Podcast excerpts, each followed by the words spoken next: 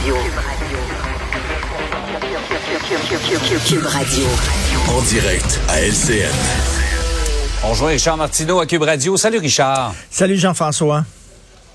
Euh, généralement, on aime ça, euh, avoir du plaisir, euh, sourire le matin, mais en, au départ, là, ce qui s'est passé à Boutcha en fin de semaine, là, c'est absolument épouvantable. Et honnêtement, Richard, les mots nous manquent pour, pour qualifier euh, cette horreur. -là. Écoute, ce ne sont pas des militaires qui ont été tués, ce sont des civils, des civils qu'on a ligotés, donc qui ne représentaient aucun danger.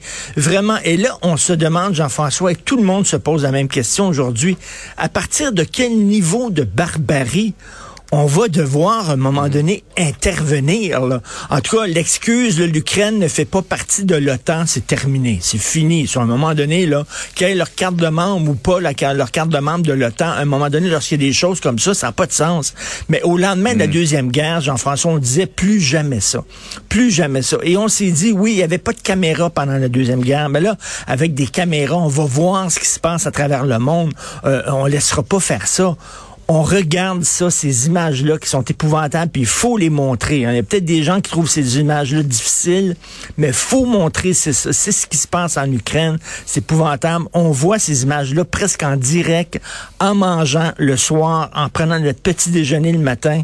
Et là, on dit, on n'intervient pas. Pourquoi? Parce qu'on a peur, parce que le gars a le, droit, le doigt sur le bouton à un moment donné, écoute, mon fils regardait ces images-là, il dit, papa, pourquoi on fait rien?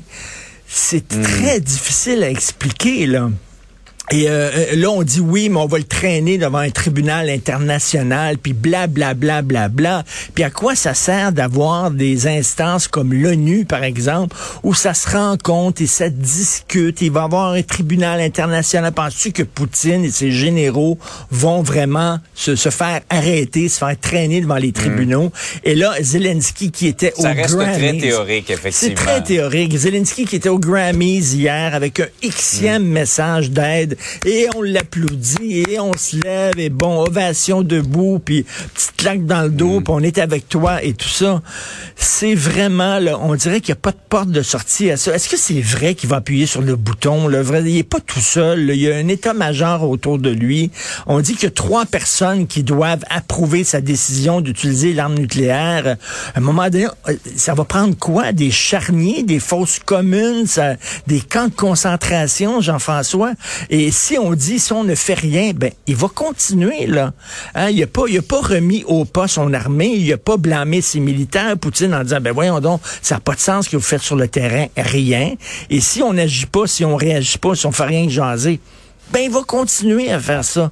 Donc c'est vraiment épouvantable. Et on pensait que les négociations avançaient, là. On s'accrochait à cet espoir-là. Ça n'a pas l'air que c'est demain, la veille, que ça va se terminer.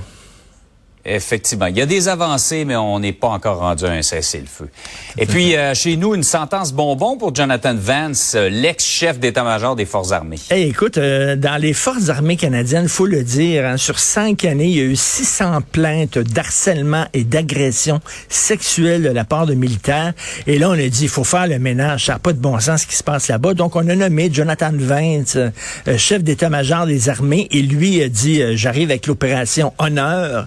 C'est-à-dire que là, à un moment donné, ça va arrêter ces, ces agressions sexuelles-là, ces intimidations, cet harcèlement. Or, lui-même, il a fait l'objet d'accusations. Euh, il a eu, euh, il aurait eu des rapports euh, avec une subalterne. Il va avoir un procès dans quelques mois, mais en attendant, il a rencontré cette femme-là euh, alors qu'il devait pas la rencontrer. Il a tenté euh, de, de lui demander, en fait, lui a demandé de changer son témoignage, de mentir, bref, de faire une entrave à la justice.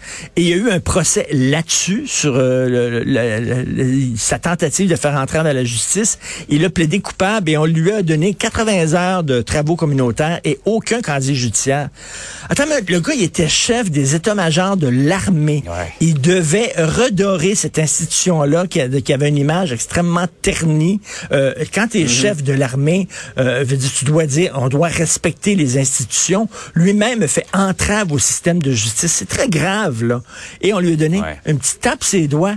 80 ans de travaux communautaires et aucun casier judiciaire sous prétexte que c'est un homme de bonne moralité. C'est ce que le juge dit. Vous êtes un homme de bonne moralité. Ben oui, c'est un homme de bonne moralité. Écoute, c'est vraiment une sentence bonbon et ça montre à quel point encore, tu sais, on ne prend pas au sérieux ces accusations-là d'harcèlement et d'agression sexuelle au sein de l'armée. Jonathan Vance n'est plus chef d'état-major. Bon, euh, on, on espère que ça va changer, mais c'est quand même une sentence bonbon assez scandaleuse. Absolument. Richard, passe une belle journée. Merci, bonne journée.